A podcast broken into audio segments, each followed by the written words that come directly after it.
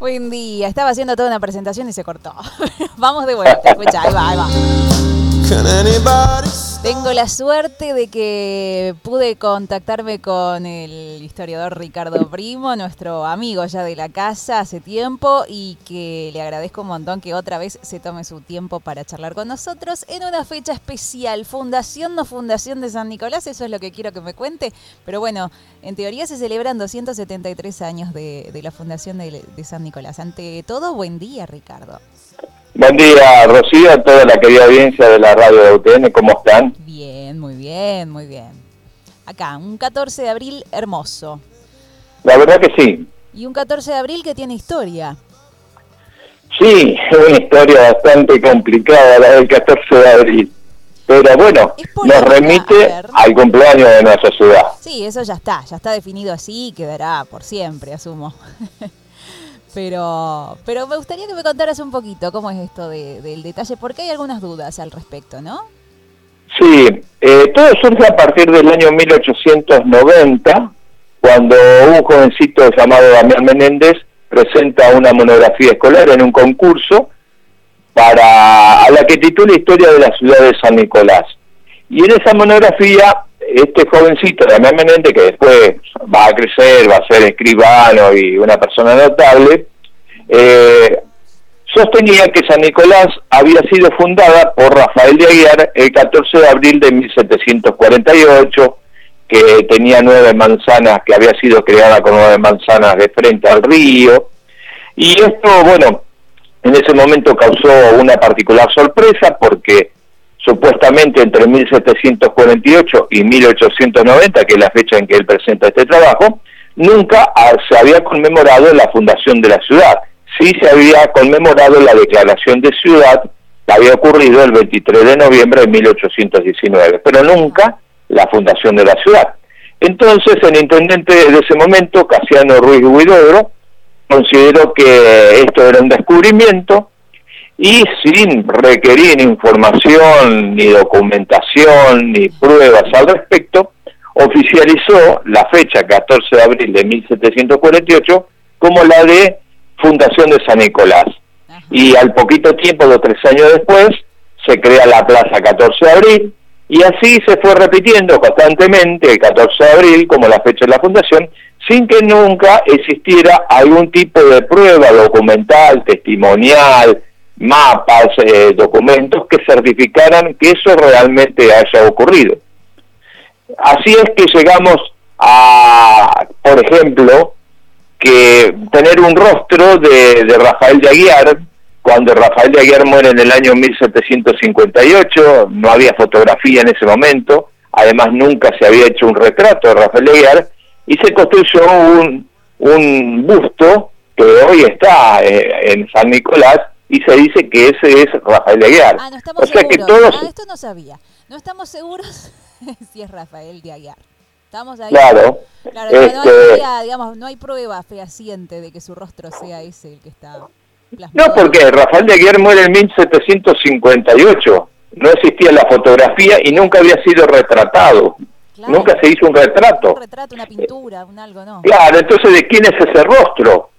Ese, ese busto se construyó de mucho tiempo después del año 1948 cuando se presenta la imagen de Aguiar, los historiadores presentan una imagen de Aguiar que Damián Menéndez dijo que era imposible que fuera Rafael de Aguiar por motivos que yo te expliqué recién. Y bueno, quedó esa imagen en un en un croquis, en un dibujo, se hizo un retrato de ese dibujo y con el tiempo se hizo un busto.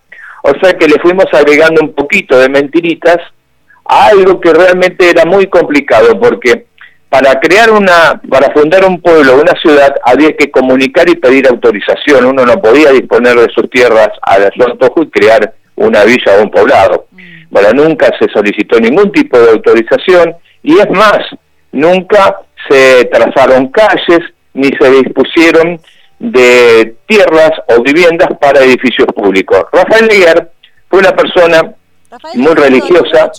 Eh, ¿Cómo? Rafael de Aguiar fue un personaje muy importante porque dona mucho. Claro, Rafael de Aguiar fue una persona muy religiosa y él estaba en este lugar alejado de la mano de Dios y su ambición era construir una capilla que coloca bajo la vocación de San Nicolás de Bari, que era su santo patrono, y la termina en 1755. Y Rafael de Aguiar muere tres años después, en 1758.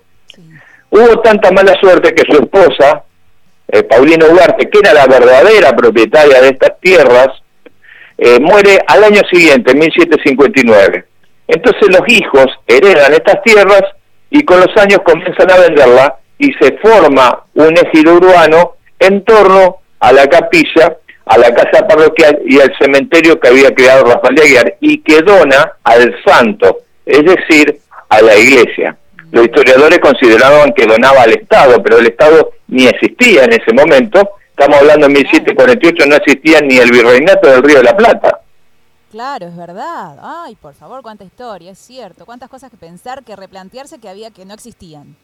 Y la prueba, Rocío, por ejemplo, es que la municipalidad tuvo que alquilar toda su vida hasta que construyó su edificio en la esquina de Pellegrini y Rivadavia, porque eh, eh, nunca hubo edificios públicos, ni eh, la comandancia militar también tuvieron que alquilar casas. Es decir, no se trazaron calles, no se donaban tierras, no. San Nicolás se conformó naturalmente por la venta de las tierras que hicieron sus hijos en torno a la capilla, cementerio y casa parroquial. Recién en 1854 se trazan calles, se le coloca nombre y comienza a organizarse la ciudad con las nueve, las nueve manzanas que conocemos actualmente. Pero bueno, la fecha 14 de abril se repitió constantemente y llegamos hasta nuestros días con este tema. Claro. Vos investigaste mucho al respecto, ¿no? Con esto de, la no fundación o sí fundación, no, no, no sé cómo llamarlo. Eh, y bueno, esto es parte de las conclusiones que, que mencionás, ¿o no? Sí, yo seguía al Archivo General de la Nación a consultar el último testimonio en vida de la familia, de un integrante de la familia Aguirre, que fue la esposa. Yo fui a ver el testamento de la esposa de Juana Paulina Ugarte, y ella cuando muere, un año después de su esposo, se declara vecina de los pavos de la capilla de San Nicolás de Bari. No dice vecina del pueblo de San Nicolás fundado por mi esposo diez años antes. No, es decir, en ese momento, en aquella, en, aquella época se utilizaba ser vecina de los lugares más representativos. En este momento era la capilla, porque no había un pueblo. Entonces, Juana Paulina Duarte se dice vecina de la capilla de San Nicolás de Bari en el Pago de los Arroyos. Ni siquiera existía el nombre San Nicolás de los Arroyos, que aparece recién en 1780. porque eso es otra cuestión, si fundó un pueblo, ¿qué nombre le puso? Eso tampoco existió. ¿Cómo, cómo? ¿Cómo decías? ¿A lo último? Que eh, el nombre San Nicolás de los Arroyos, como lo conocemos, recién se conoce en 1780. Si Rafael Aguiar había fundado un pueblo, ¿qué nombre le puso? Porque no hubo tampoco este, colocación de nombre, ni declaración de, pueblo, ni hubo acta de fundación, ni nada por el estilo. Aguiar no alcanzó a organizar nada porque no hubo creación de algo para organizarlo. Aguiar muere eh, en 1758 y es lo único que deja en claro que la capilla, la casa parroquial del cementerio la donaba al santo. Pero después los hijos vendieron las tierras. No es que dijo, acá tiene que estar la municipalidad, acá se tiene que trazar una calle, acá tiene que estar el cuartel militar, no organizó nada, por eso yo digo que no hubo fundación ni tampoco organización. San Nicolás se conformó naturalmente en torno a esto, que no le agrega ni le quita méritos a una ciudad que desde siempre estuvo comprometida con fuertes sacrificios en la lucha de nuestra independencia, en las luchas civiles y hasta en la guerra de Malvinas. San Nicolás del Acuerdo, San Nicolás em, religiosa o de la Virgen, San Nicolás industrial, San Nicolás, eh, San Nicolás de los Arroyos, ¿no? Básicamente. Ahora, ¿cuál es la San Nicolás que a vos más te, te cuadra? Esas tres que te bueno, San Nicolás ha tenido diversas características de acuerdo a distintos tiempos históricos. Eh, es un complejo entramado. Yo puedo hablar del San Nicolás agroexportador con el tema de los tres puertos, el puerto de cabotaje, el puerto del Parque San Martín y el puerto nuevo. Puedo hablar de San Nicolás de los viñedos, el San Nicolás industrial con la industrialización eh, si bien Somisa está en, el partido Ramallo, la influencia que tuvo sobre San Nicolás es impresionante. Yo lo trato eso en uno de mis libros. También podemos hablar de San Nicolás de la Fe, este, con el tema de, de la, del fenómeno mariano. Es decir, es, es una historia en, en constante evolución y dinámica. No hay eh, una, un solo perfil de una ciudad con, que es tan rica en acontecimientos. Vos eh, sabés que cuando yo me, ha tocado estar en algún otro lado y te preguntan de dónde sos, yo digo San Nicolás de los Arroyos, bueno, explico dónde está ubicada y me dicen, ¿y, qué hay en San Nicolás de los Arroyos? Algunos ya saben y otros no. Entonces, esa es la parte difícil, explicarles que no es solo, no es ni una ciudad de turismo religioso solamente, sino que también es industrial, sino que también tiene sus puertos, sino que, eh, digamos, es un conjunto, ¿no? Tiene de todo un poco, es muy rica en ese sentido. Sí, el desafío precisamente es eh, hacer conocer y poner en valor estos productos que nosotros tenemos y que hacen sobresalir a San Nicolás. Yo en esto soy bastante fanático con el tema de la colocación de señales, de cartelería, porque la gente no, eh, no sabe, no conoce. eh, por eso... Dos eh, minutitos a pensar esto o a escuchar esto que vos estás contando también y, y valorarlo desde otro punto de vista. Claro, eh, San Nicolás eh, tiene diversas características. Yo, por ejemplo, estoy con el tema de la historia, pero hay gente que le apasiona otro tipo de cuestiones y que ve en San Nicolás todo lo necesario para eso. Yo, con el tema de la historia, siempre a lo mejor resulté un poco molesto o mis opiniones fueron polémicas, pero mi compromiso es con la verdad. Yo siempre sostuve de que eh, no se puede construir algo desde la mentira. Y bueno, hay que admitir que eh, San Nicolás no fue fundada, ni organizada, ni oficialmente, ni clandestina, no, sino que surgió en forma natural alrededor de estas primeras instalaciones que dejó Rafael de Aguiar y, y partiendo de ahí, bueno, con esa sinceridad encarar un camino hacia el futuro. ¿Existe algún documento, algo que finalmente diga, pese a que, sea, que la historia se haya dado de este modo como contabas, eh, hoy por hoy, ¿tenemos un documento, algo que afirme esto? Que digamos que se, eh, Precisamente lo que hay es ausencia de todo tipo de documentación que diga que San Nicolás se fundó o organizó. Ah, en 1748 acá había un representante del Cabildo en el pago de los arroyos y estaban los alcaldes de la Santa Hermandad, que eran las máximas autoridades. Ellos debían haber sido los primeros en enterarse si hubo una fundación de un poblado, cosa que era un trámite bastante engorroso y que había que, la autorización venía, venía del Perú, tenía que venir del Perú porque ni siquiera había sido creado el Virreinato del Río de la Plata. Eh, yo cuando voy a los congresos de historia y decía esto, se me reían y dice, ¿cómo San Nicolás va a estar fundada antes que el Virreinato del Río de la Plata?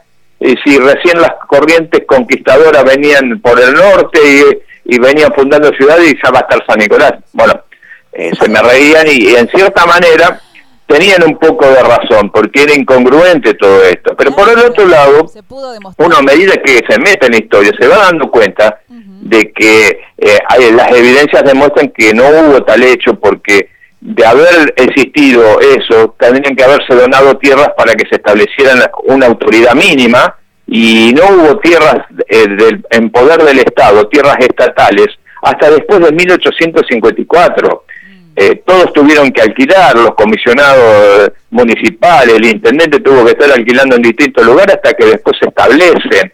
No se trazaron calles, las calles no tenían nombres, hasta 1854 eh, y bueno, lo del busto de Aguiar, esto me termina de confirmar de que verdaderamente había que crear una historia porque los inmigrantes llegaban a San Nicolás, preguntaban desde cuándo es esto, qué antigüedad tiene aquello, y nadie tenía una respuesta. Mm. Entonces esta historia sirvió para constituir un panteón de próceres locales y una historia para, para mostrar a los demás. Ricardo, cuánto te agradezco todo esto que nos estás contando. Me quedaría hablando horas, horas, la verdad.